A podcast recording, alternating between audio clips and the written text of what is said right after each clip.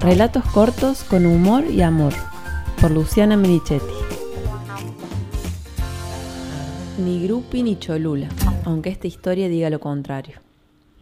Mi primer contacto con un famoso fue a los 16 años cuando Ilia Curiak y los Valderramas fueron a tocar a Embalse y al terminar el show, todavía no explico cómo, terminamos con mis amigas, todas poblerinas y con cero porcentaje de grupi ni aunque quisiéramos, sentada en una mesa larga frente a los músicos, mirándonos de reojo sin decirnos una palabra.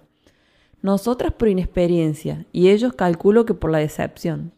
No tengo más detalles para agregar ya que este recuerdo existe porque mis amigas me juran que pasó en la vida real. Yo lo tengo bloqueado. No tengo nada registrado y mil veces les discutí no haber sido parte, pero éramos seis y la única sin memoria soy yo. Si las cinco me aseguran que estuve ahí, no tengo mucho para discutir. Aceptando entonces que sí estuve, queda preguntarme por qué no lo recuerdo.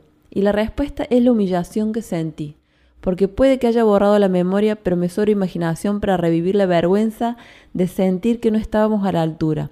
Puedo verle las caras y las pocas ganas, el silencio incómodo y la retirada. Las seis en bloque, chocándonos entre nosotras, seguramente riéndonos nerviosas, eufóricas e impotentes. Cuatro años después, con una de mis amigas, creímos tener revancha. Nos habíamos ido solas a Villa Gesell. Eran nuestras primeras vacaciones sin padres, sacando el viaje a Bariloche, y nos sentíamos seguras y experimentadas.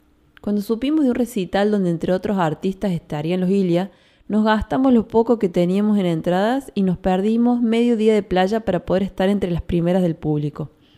Teníamos la esperanza inverosímil de ser reconocidas por Emanuel Dante. Esta vez sí sabríamos qué hacer. Allí estábamos cómodamente apoyadas contra la valla, vestidas con toda la onda que nos fue posible, cuando irrumpieron en el escenario nuestros viejos conocidos. Inmediatamente la horda de chicas que teníamos atrás se vino hacia adelante en un solo alarido. Yo también gritaba, de pasión y de dolor. Sin padres controlando horarios al sol ni exigiendo pantalla solar, venía sumando una quemadura por día, soportando el ardor con entusiasmo adolescente pero la valla de metal friccionándome la piel fue mucho más que el roce de la sábana a la noche y a los pocos minutos tenía una llaga lineal que me cruzaba el pecho por debajo de las tetas. Decidida a no arruinar la oportunidad de ser vista, me sobrepuse al dolor y me sumé a los saltos, coros y estirada de brazos, creyendo que por alguna razón sería indistinguible del resto. El show se acercaba a su fin y con Laura crecíamos en excitación. No teníamos plan B en caso de que no nos reconocieran, ridículo plan A, pero seguíamos creyendo que esa noche terminábamos en sus brazos. Ellos cada vez más lindos y transpirados seguían elevando las hormonas del show, preparándonos para el orgasmo final. Yo no les perdía mirada, buscando hacer contacto visual, sobresaltándome cada vez que uno de ellos pasaba la vista por donde estábamos nosotras.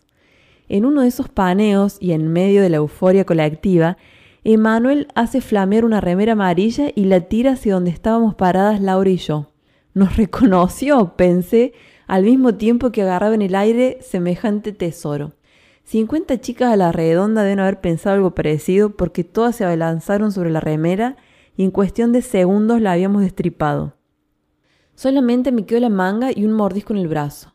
Igual estaba feliz, segura de que la legítima destinataria era yo. Reponiéndome de la batalla, levanté la mirada con mi mejor sonrisa para devolver el guiño cuando lo vi a Manuel sacando de una caja una remera igual a la anterior. Apenas entendí lo que estaba pasando, empecé a percibir todo desde una nueva Luciana, como cuando me dijeron que los regalos de Navidad los traían los padres. La escena era así. Sacaba la remera sin estrenar de la caja, se la pasaba por la transpiración de alguna parte del cuerpo, la revoleó el público, el público la desmembraba a una velocidad carnicera y así repetidas veces hasta terminar el stock. El espectáculo se acabó y a la manga todavía la tengo guardada en mi cofre de recuerdos. Ya no tenía magia, pero la conservé con dos buenas excusas. Tenerla de prueba si volví a engañarme la memoria y como recordatorio de que para ser grupio cholula hay que perder orgullo y dignidad y saber aguantarse los mordiscos.